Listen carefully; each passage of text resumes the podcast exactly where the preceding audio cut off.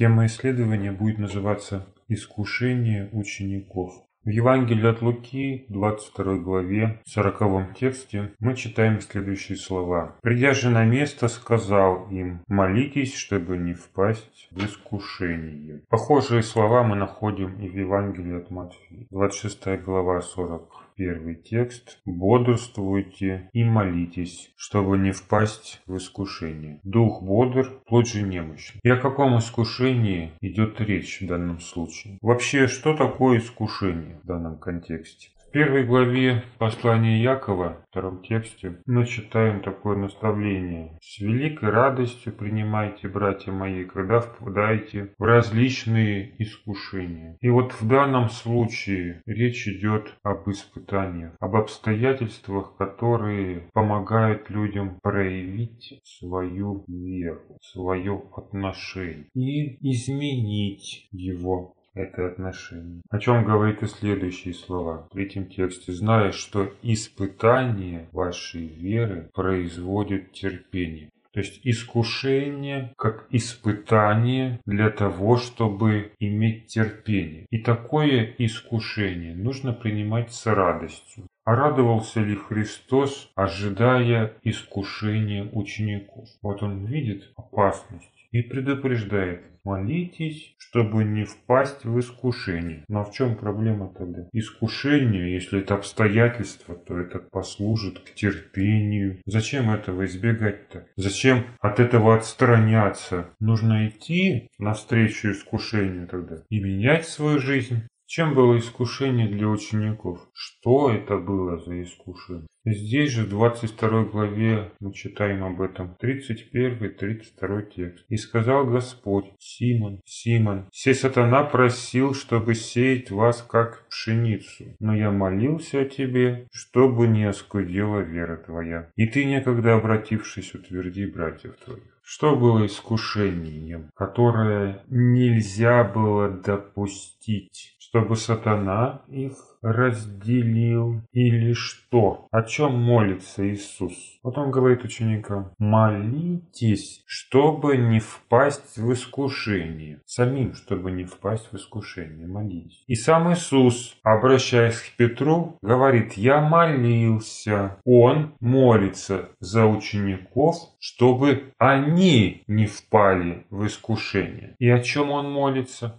Написано «Я молился о тебе, чтобы не оскудела вера твоя». Что является здесь искушением? То, что сатана просил, или то, о чем молился Иисус? Вот то, о чем просит сатана, чтобы сеять вас как пшеницу. Это испытание. А вот то, о чем молится Иисус, чтобы не оскудела вера твоя, это искушение. И сам Петр, за которого молится Иисус, должен был молиться, чтобы не впасть в искушение. Впасть в искушение – это означает искуситься. Он не желает, чтобы они искусились. Чем они могли искуситься? Раз уж мы обращались в 26 главе Евангелия от Матфея, почитаем, как там эта ситуация описана. 31 и 32 текст. Тогда говорит им Иисус, «Все вы соблазнитесь о мне в эту ночь, ибо написано, поражу пастыря и рассеются овцы стада. По воскресенье же моем предварю вас в Галилее». Иисус предупреждает о том искушении, которое ждет учеников. Он говорит, этого хочет сатана, чтобы вы рассеялись. Но я молился, чтобы не оскудела вера твоя. А в Евангелии от Матфея вы все соблазнитесь. Так чем могли искуситься ученики и чем они искусились? Выражаясь словами Евангелия, они искусились соблазном. Соблазном оставить Иисуса. Почему? Потому что пошатнулась их вера. Когда они осознали, что все идет не по плану, не по их плану, не так, как они представляли себе свой путь за Иисуса, их вера подскользнулась. А что тогда было этим соблазном для учениц? Иисус наставляет их молиться, чтобы они не искусились соблазном. Но они все равно разбежались. И в чем, собственно говоря, проблема-то? Ну, разбежались. Потом снова собрались, потом снова разбежались. Так сегодня живут все верующие. Собрались, разбежались. Все, опять собрались. В чем проблема-то? В чем здесь соблазн? Разочарование – это причина, по которой они разбежались, по которой они соблазнились. А причиной разочарования стало испытание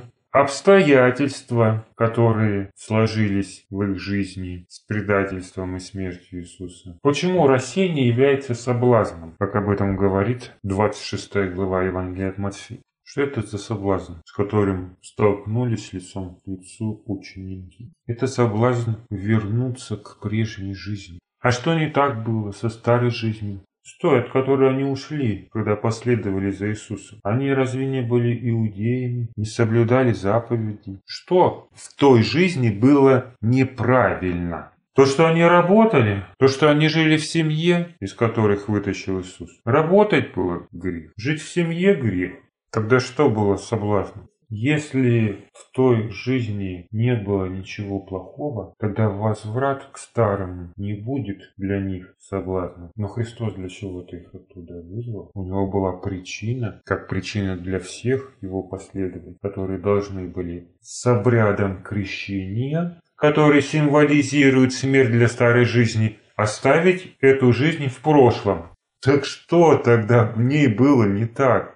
Чем состояло искушение? Соблазн был оставить этот путь служения и самоотречения и вернуться на путь угождения себе, жить для себя, как и раньше.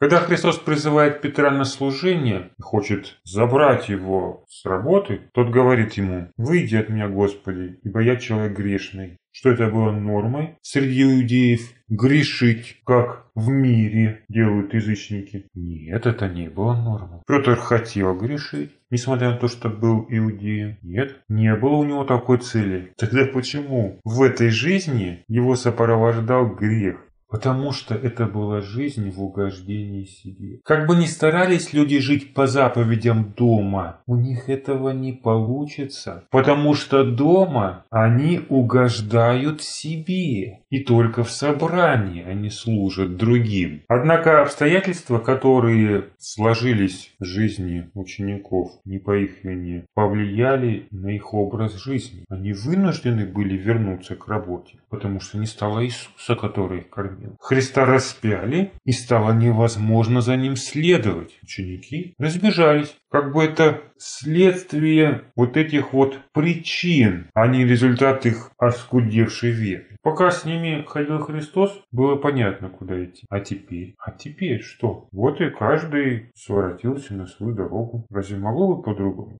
Вернемся к вопросу, который задает нам 26 глава Евангелия от Матфея. Почему рассеяние является искушением? Почему, когда они разбежались, они искусились, то есть впали в искушение? Искусились соблазном, соблазном вернуться к прежней жизни. Почему сатана был заинтересован в этом рассеянии учеников? Можно ли было здесь что-то изменить или нет? Как тогда сложились бы обстоятельства, если бы они не соблазнились?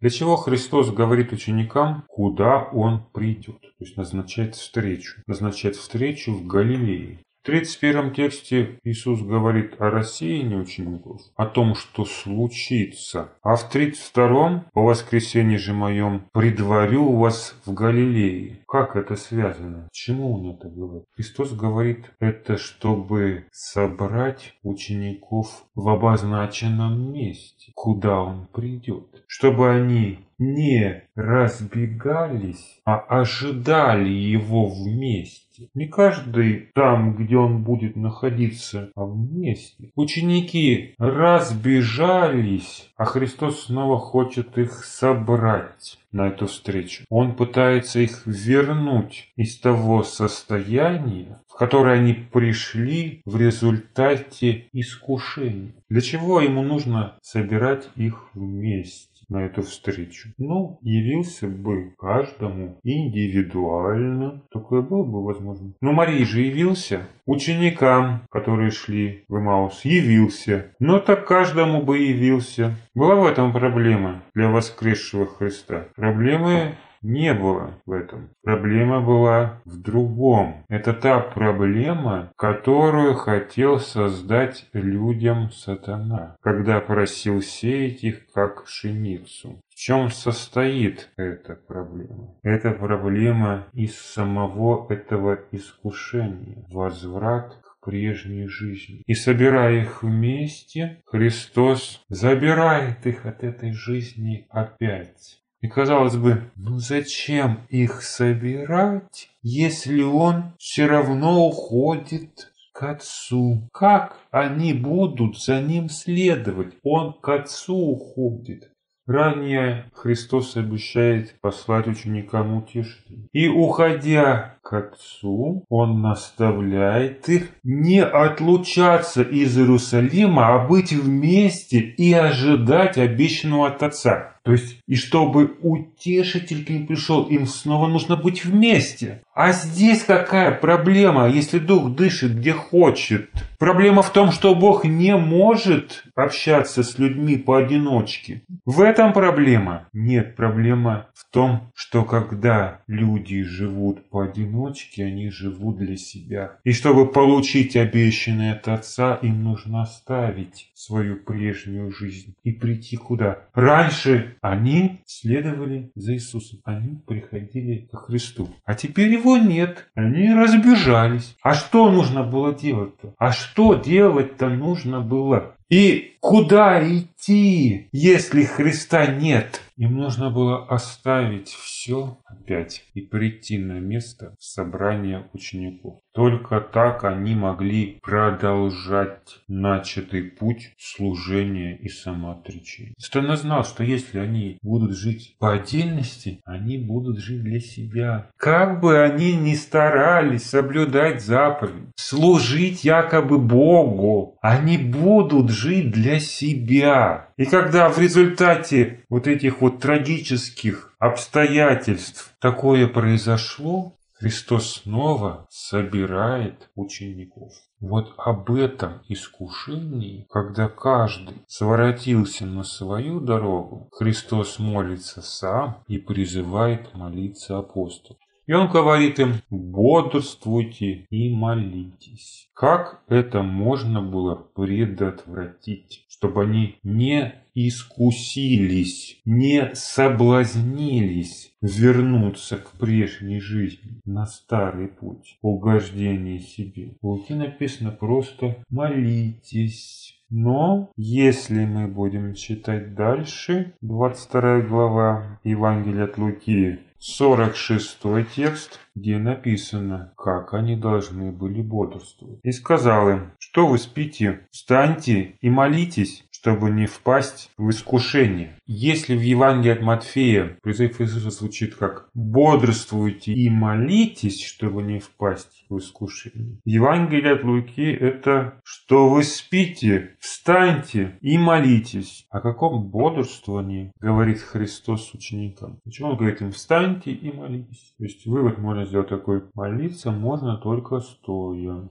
Стоя нужно молиться. Написано же, что встаньте. Значит, стоя молиться. Или почему он сказал им встаньте?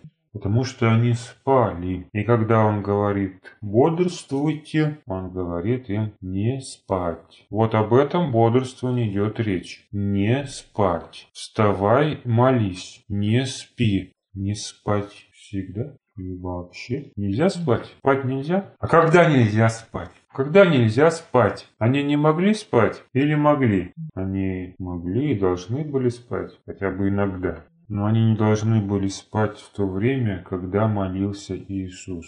Для чего Иисус их берет с собой? Троих учеников. Иоанна, Петра и Якова для того, чтобы они были с ним и бодрствовали. Он куда их берет? Куда он их берет? Отдельно от других учеников. Он их берет в свой молитвенный кружок, в свою группу, в свое собрание. И когда они находятся с ним, они должны делать то, что делает Христос, а не спать. А Христос молился. А если они с Ним, то они должны были что тогда делать? То есть перебивать его. Нет, я лучше давай скажу. Давай я лучше скажу.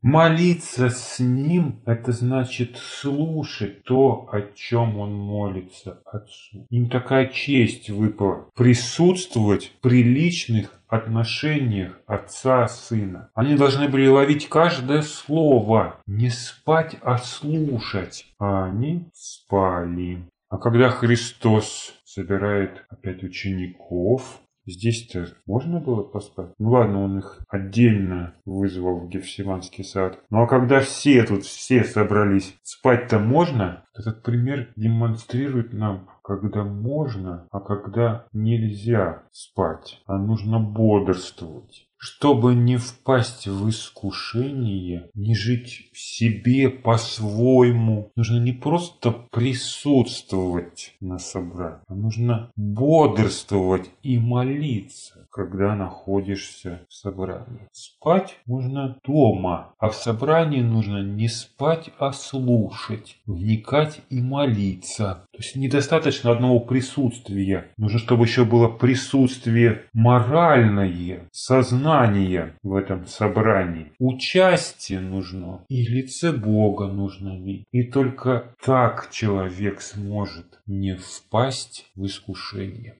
Поэтому все сказанное, что мы видим в истории Иисуса, и то, как это звучит нам со страниц Евангелия, все это притча. Притча для того, чтобы мы могли приложить к этому свое сердце и изменить свое отношение и свою жизнь. И насколько мы будем внимательны, от этого будет зависеть Результат. Искусит ли нас сатана или нет? Потерпит ли вера кораблекрушение или выстоит при следующем испытании? Вот это то, о чем мы должны помнить.